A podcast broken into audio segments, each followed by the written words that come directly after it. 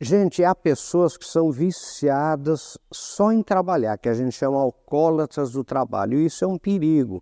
Então, a gente tem que tomar muito cuidado para buscar conciliação entre o trabalho e a vida pessoal, entre a vida profissional e a vida pessoal e principalmente a conciliação entre trabalho e família. Quando a gente faz pesquisas com executivos e pergunta qual a coisa que mais tira o seu sono, eles dizem como conciliar trabalho e família. Então busque essa conciliação e faça a sua empresa trabalhar também, sabe, em maneiras de favorecer a conciliação, principalmente trabalho e família. Pense nisso. Sucesso!